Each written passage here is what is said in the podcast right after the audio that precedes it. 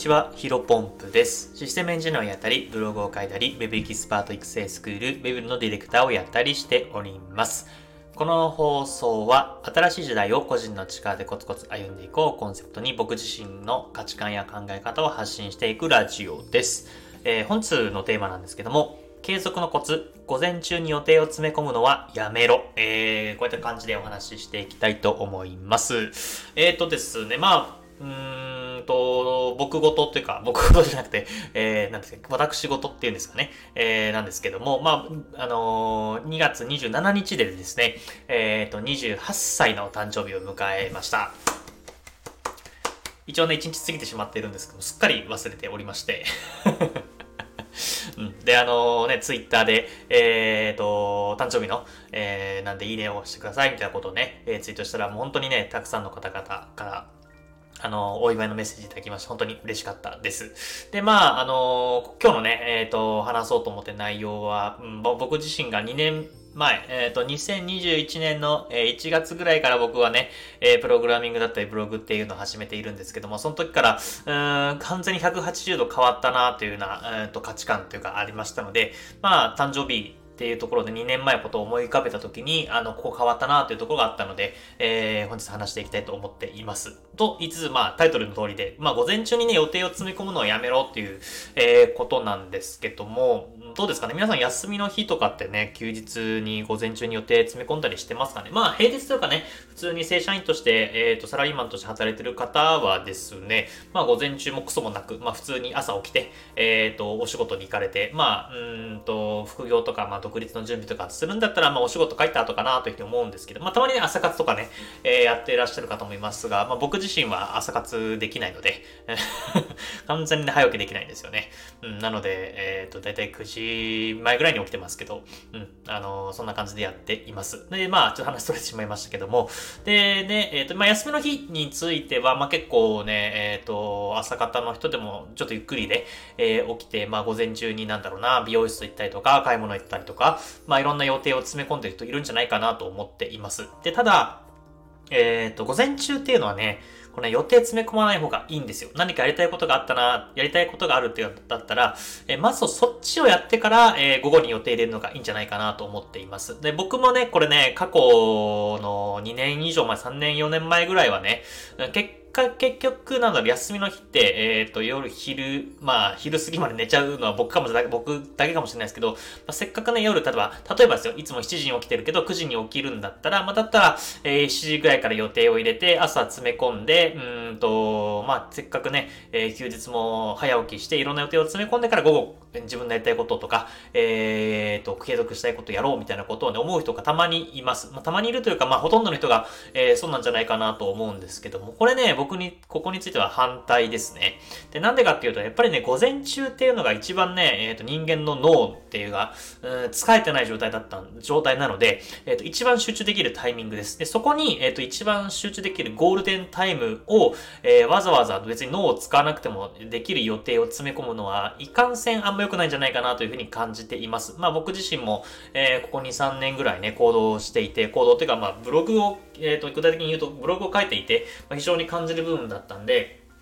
ここを皆さんにシェアしていきたいなというふうに思って、え、お話をしています。で、まあ僕はね、2年前ぐらいから休日というか、まあクライアントさんのお仕事がない時はね、ブログを書いているようにしてるんですけど、まあこれもね、午後ね、書くとかあったんですよね。午前中に予定で、その後にブログを書くっていうのが、えーと、後半、前、前半か、えー、ブログを書き始めた時ぐらいにもやっていたんですけどね、これね、あんま良くないんですよね。さっきも言ったけど、例えば美容室に朝一で予約を入れて美容室行って、例えばね、えーと、うん、まあ、なんだろう、徒歩5分以内に美容室があるっていう人あんまりいないと思うんですよね。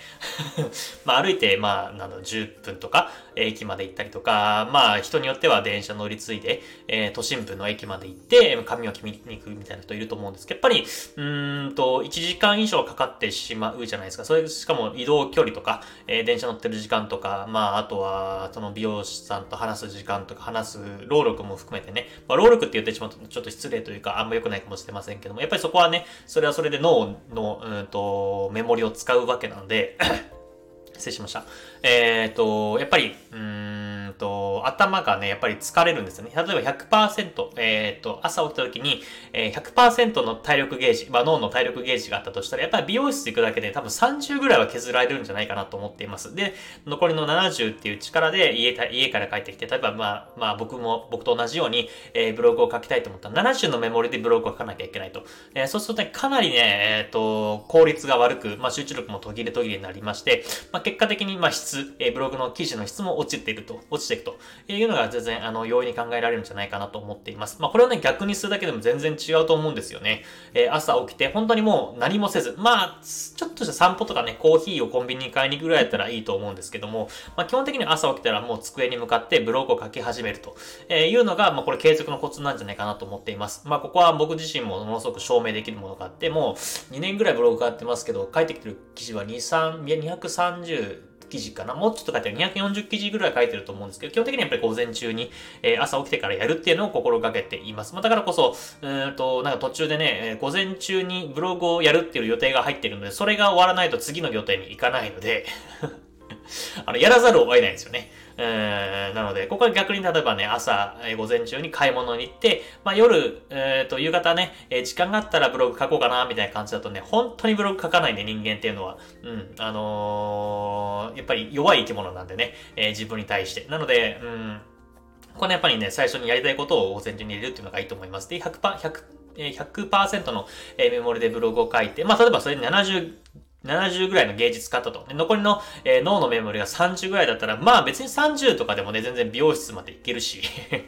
何も考えなくてもね、美容室まで行けるし、あとは買い物とかね、まあ、ちょっとね、判断鈍るかもしれませんけど、別に100%の時、30%の時に、えー、買うものが違うみたいなことはほぼ起きないと思うんですよね。うん、まあ、高額なもの、例えば、まあ、例えばですけど、まあ、不動産見に行くとか、売買とかね、えー、物件も買うとかだったら、まあ、30のメモリでちょっとあれかもしれませんけども、えっ、ー、と、まあ、なんだろうな、スーパーに行って買い物するとか、まあ、服を買いに行くみたいなぐらいの出費、まあ、仮に失敗したとしても大きくない出費だったら、えー、別にネオのメモリが30ぐらいでも全然いいんじゃないかなというふうに思っています。まあ、なので、えっ、ー、と、僕自身がね、こういうふうなブログもそうですし、まあ、この音声配信、まあ、350回ぐらい放送してるかな、えー、もうそうですし、まあ、ツイッターもね、本当に2年以上毎日何かしらツイートはしているんですけど、やっぱりここの、えー、継続できているっていうのが、まあ、僕の強みではあると思うんですけど、まあ、ここをね、えっ、ー、と、紐解いていくと、まあ、やっぱり最初にやる、朝起きたら一番最初にやる、えー、っていうのが、まあ、習慣の、えー、継続のコツなんじゃないかなと思う形で、